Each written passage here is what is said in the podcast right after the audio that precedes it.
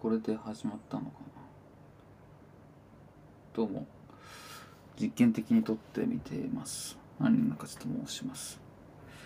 ビデオポッドキャストみたいなのがうまく撮れたらいいなと思いつつこれでいいのかな。と試してみるので、まあ、あんまり自分の顔見るの好きじゃないんですけど。まあ一つ実験としてやってみようかなと思ってます。で今回ですね。まあ自分が書いたブログがあるんですけど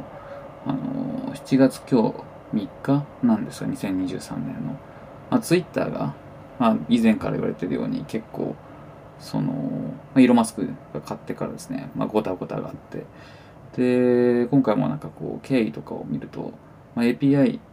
を切った人たちがスクレーピングしてそれに負荷が耐えられなくなったから、まあ、1日のツイートの上限を決めるみたいなことをやってですね。それで、まあ、課金してない人は全然見れないみたいなところになっていて、まあ、ツイッターはこんだみたいなところが騒がれてるっていうのが、あのー、見てたんですね。で、まあ、前々から考えてたんですけど、まあ、ツイッターって結構こう炎上しがちだしすごくマスを増すというか、まあ、SNS というかもうメディアみたいになっているのでこう自分が発信する内容とかもあまり、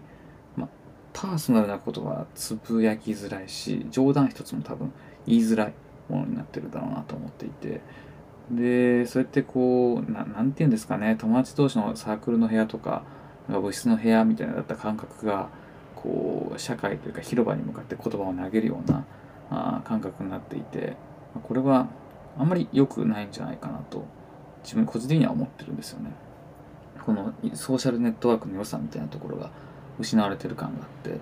でそのあたりの、まあ、かといってじゃあツイッターを使わないっていう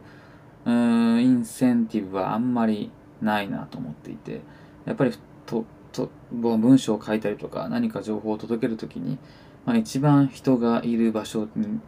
あ投げるっていうのは、まあ、かつテキストっていうのがやっぱりこう読みやすいものなので、まあ、そこにどんどん投げていくっていうのは大事なのかなとは思ってるんですよね。なんでツイッターを使わないという選択肢はあんまりないもののかといってツイッターがいいわけではないっていうこともみんな知ってるみたいな何て言うんですかねこの民主主義とか資本主義に近いアナロジーなのかもしれないですけど、まあ、完璧じゃないけど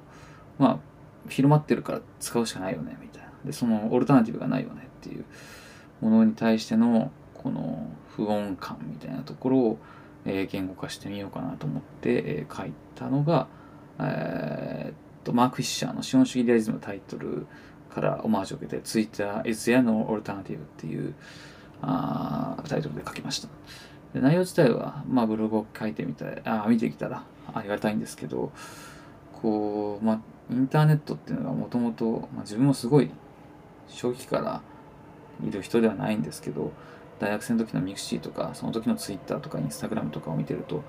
なんですね、ものすごくこう、マス化は帯びてなくて、すごいオタクというか、 techy な人たちが使ってるみたいなところで、あそれこそほんの5、6年前とかまでは、ツイッターをもっと、なんていうんですか、ふざける場所というか、インターネット的な性格があったのかなと思うんですけど、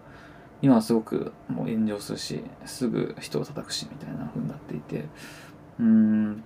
なんかこう思ったものじゃなくなってくるなみたいなもともとはこう現実世界のオルタナティブだったはずなのがあどんどんどんどん現実世界っぽくなるというか現実よりひどいみたいな場所になっていてこれはどうしたもんかなとは思っていたんですよね。でそれはなぜ起こったかっていうと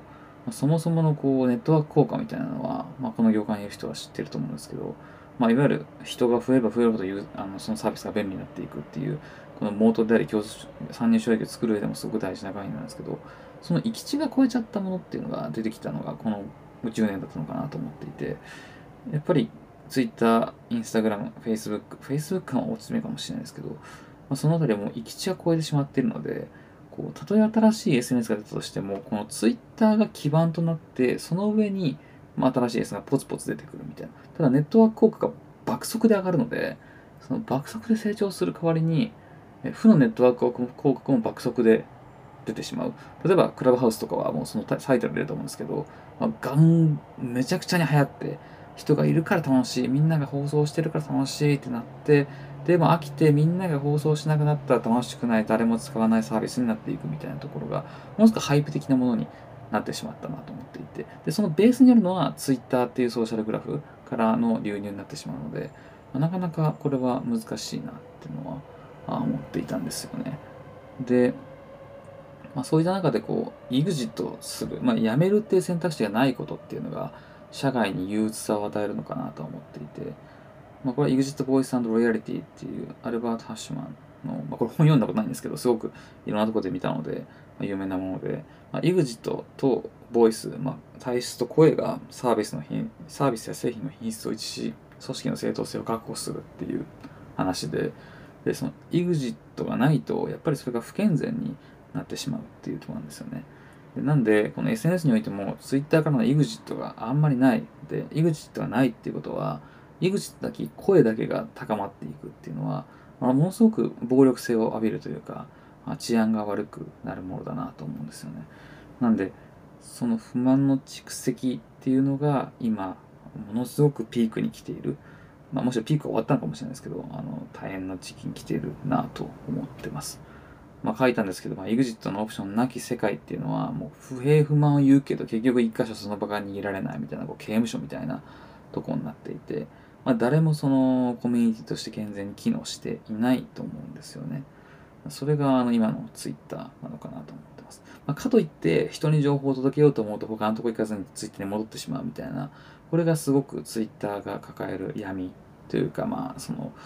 いわゆるマーク・フィッシャーのことが書かれると再帰的無能感みたいな、何度やっても、あ結局これなんだなっていう無能感に立ち入ってしまうところなのかなと思ってます。で、その、じゃあツイッターの代替がないかっていうと、まあ何個か例を挙げたんですけど、まあ結論から言うとあんまりまだわからないというか見当たらないなと思ってますね。もちろんこのゼンリーがサービス終了して他のサービスが伸びたりなのに、ツイッター自体がまあサービス終了することがあれば、もっと違うサービスが伸びていくってことはあるとは思うんですけど、まあ、そこまで行くのかっていうのは正直わからないなとは思ってます。なんで、まあ、バーッと、あまあ、他の巨大センスのシフトとか人口動態のシフトとかの EXIT がデバイス変化の EXIT とかコミュニティベースの EXIT みたいなことは書かせてもらったんですけど、まあ、なかなか大変だなっていうのは正直なところですね。で、まあ、かといって、まあ、こういったビデオポッドキャストとかポッドキャストとかを、まあ、試してるところもあるんですけど、まあ、届くべき人に情報が届けたらそれでいいじゃんっていう話はあって、まあ、ここの、なんていうんですかね、ここの原理原則がなくなると、ものすごく社会は炎上商法になってしまうし、アテンションエコノミーって、もう古い言葉ですけど、がもうどんどんどんどん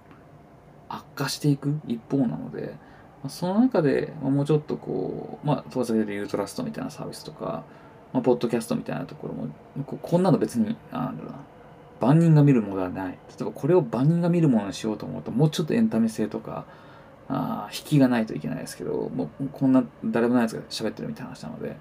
全然面白くないと思うんですよね。なんで、まあ、こういったこう細分化された活動、興味がある人はま聞けばいいし、興味がない人は聞かなくていいみたいなものは、もっともっとあその流れ、トレンドを作っていく必要は、まあ、社会にとってもあるんじゃないかなと思ってます。なんでこう、緩やかな分断を生んだ方がいいと思ってますね。このすごく集まりすぎている世の中になっているので、もっともっと緩やかに分断していった方がいいと思うし、その緩やかな連帯の中での社会みたいなところを目指していった方があいいんじゃないかなとは思ってますね。まあちょっと答えがあんまりない中で話したので、あれだったんですけど、あ何かまあ、これを見てとか読んでヒントになればいいなと思っております。